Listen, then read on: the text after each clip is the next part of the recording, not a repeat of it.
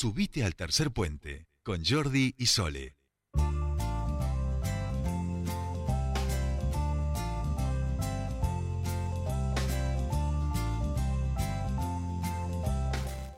Continuamos con más tercer puente y les decíamos, bueno, vamos a darle continuidad a esto que nosotros venimos siguiendo muy de cerca y tiene que ver con eh, la Comisión Interpoderes que está revisando la legislación en materia de violencia de género y familiar, continúan avanzando con la agenda de trabajo, invitaron ahora a diferentes actores involucrados en la prevención de esta problemática y también enviaron las leyes 2785 y 2786 para el aporte de expertos en la temática. Estamos hablando de la jurista Aida Kelmacher de Carlucci, vamos a seguramente lo pronuncie mal. Nosotros queremos ir conociendo esto y por eso estamos en comunicación con quien preside la Comisión Interpoderes, Soledad Llenari, vocal del Tribunal Superior de Justicia. ¿Cómo estás? Bienvenida a Tercer Puente. Sole te saluda.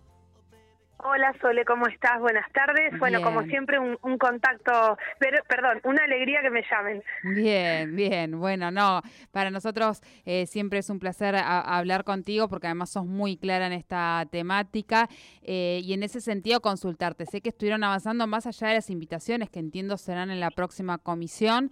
Eh, me gustaría saber, bueno, han ido haciendo aportes a esta revisión de las leyes, dos leyes sumamente importantes en materia de la prevención de violencia de género en nuestra provincia y ahora la elevan a una jurista para su opinión experta?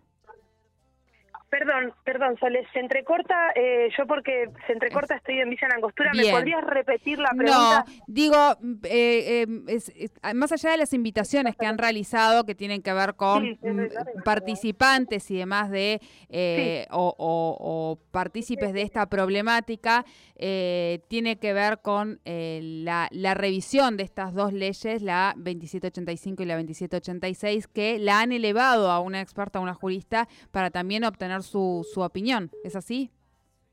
Sí, eh, nosotros lo que estamos haciendo ahora en este... Primero eh, quería contarte, Sole, que hemos emitido la primera recomendación.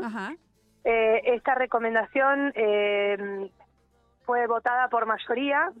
Lo que hicimos fue, yo hice una propuesta que fue diferenciar el incumplimiento de las cautelares del resto de las medidas. Sí. Y que el incumplimiento de la cautelar, ante el primer incumplimiento se aplica una sanción. Esto es muy importante, porque el sistema normativo neuquino y el nacional y muchas provincias tienen eh, la necesidad de que la perimetral sea violada nuevamente para poder aplicar una sanción, cosa que en realidad ante la primer violación hay que aplicar una sanción. Y además propuse la inmediata vista fiscal porque considero que esto eh, comprime la ruta crítica y además eh, eh, importa una mirada muy importante sin perjuicio de que el, el, juicio, digamos, sin perjuicio, perdón, de que el proceso en el fuero de familia sigue, que es cautelar. Bien. Ahora lo que hicimos es, eh, terminado esto que para mí era urgente, esto es urgente, ¿sabes por qué? Porque en el, el año pasado, eh, en las 267 muertes de mujeres eh, por razones de género y de forma violenta, eh, 20 tenían, perdón, 14 tenían medidas de no acercamiento vigentes. Y a su vez, en Neuquén Capital, este año, entre enero y junio registramos la misma cantidad de incumplimientos a las perimetrales que en la totalidad del año pasado. Entonces, lo que se está dando es un fenómeno que si el legislador no lo, no lo registra, eh, está tolerando de alguna manera el incumplimiento a la, es, como que hay una tolerancia normativa al incumplimiento de las medidas cautelares. Lo que hicimos ahora es empezar la segunda etapa que tiene que ver con una revisión mucho más integral.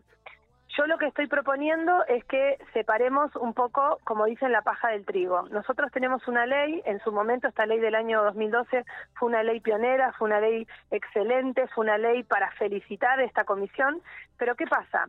La violencia contra la mujer por razones de género, que es la mayoría, está en la ley de violencia familiar y no en la ley específica, que es la ley de protección integral y de prevención, sanción y erradicación, que es la 2786. Entonces, hay que llevar la violencia contra la mujer eh, dentro del hogar al ecosistema que pertenece, que es la violencia de género, que es un tema mucho más amplio que solamente estar dentro de tu casa. Eso por un lado.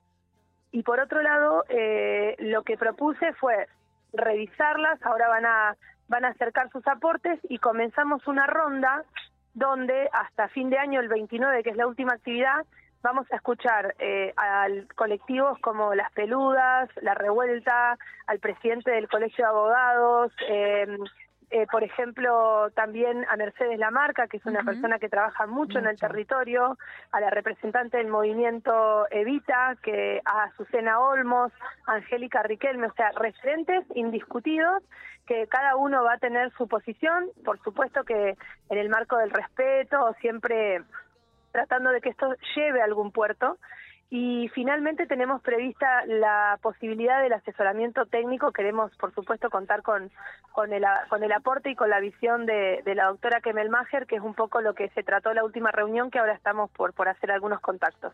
Bien, bien, bien. Bueno, importante el trabajo que están haciendo y no se están dando respiro. ¿Hasta cuándo piensan eh, eh, reunirse, Sole?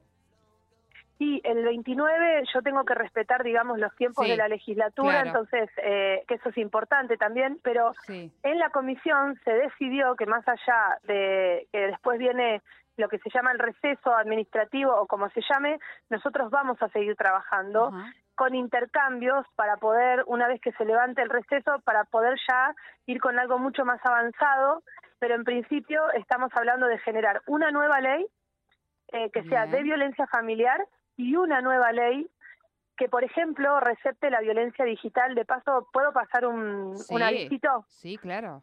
Quiero invitar a todos tus oyentes y, por supuesto, a vos y a Jordi que el 25 de noviembre, en el marco este, del Día Internacional para la Eliminación de la Violencia contra la Mujer, voy a dar una conferencia sobre violencia digital.